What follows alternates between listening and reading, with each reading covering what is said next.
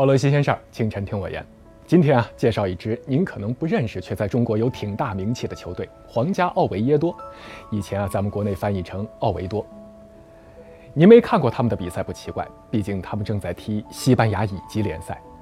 而很多人都知道他们，就是因为去年在国内很火的招募股东事件。这期节目我就说说围绕这支小球队的球迷故事。塞萨尔·马丁。生在奥维耶多这座美丽的城市，从小就在爸爸的带领下成为了家门口球队的铁杆粉丝。他干了一件让所有球迷都羡慕的事儿，成为了自己深爱球队的球员。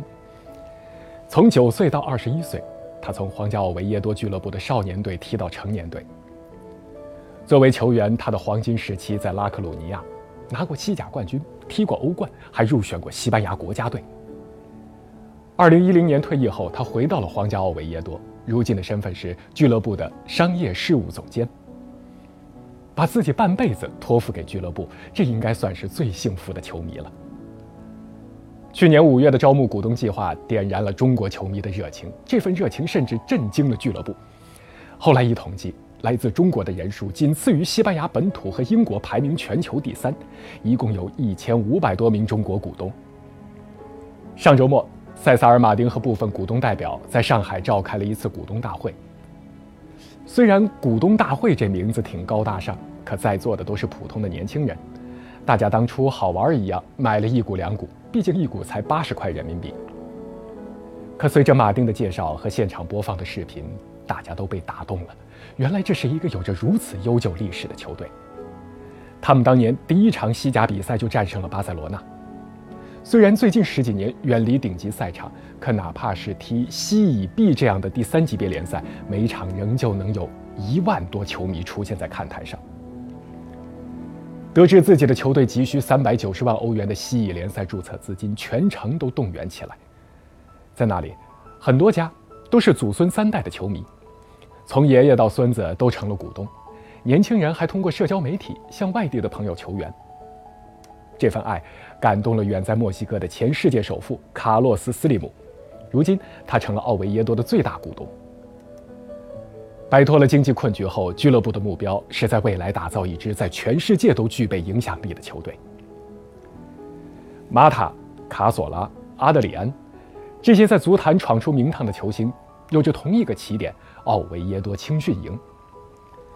股东大会上，有中国球迷问俱乐部。有没有想过把这些自己的孩子都招回来？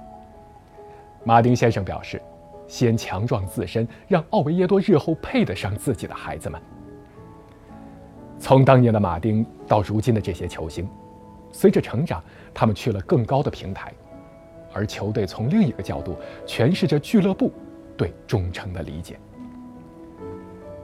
而这个远隔重洋的球队能有这么多忠诚的中国球迷。很大一部分功劳得归功于他，陈尧毅。零七年，他利用自己的语言优势加入了奥维耶多当地球迷论坛。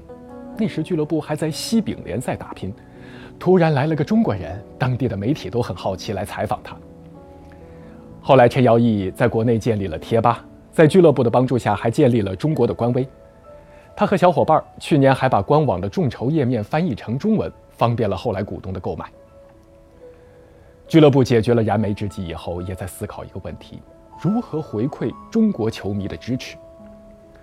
最近，皇家奥维耶多派了两名教练常驻上海，帮助提高当地校园足球的水平。而去年，还有个十五岁的石家庄少年陈冠如，在俱乐部的帮助下前往西班牙参加那里的训练营。在那儿，他看了奥维耶多和马竞的热身赛，认识了很多不同肤色的足球少年。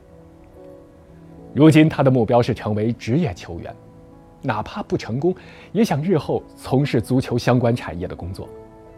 在家人的支持下，陈冠如打算把自己的未来完全都交给足球了。皇家奥维耶多只是全世界众多球队里很不起眼的一个，围绕他的球迷故事，可能在很多俱乐部都有。我们或许做不到像塞萨尔·马丁那样。让自己替心爱的俱乐部上场踢球，做不了陈尧毅那么有干劲儿的去推广，做不了像陈冠儒那样把一生托付给足球，但是我们依然能成为一名好球迷。听，这是奥维耶多的队歌。赢就一起狂，输就一起扛，因为同一件队服，大家是兄弟，是最亲密的伙伴，但并不意味着穿别人队服的就是仇人和死敌这就是好球迷。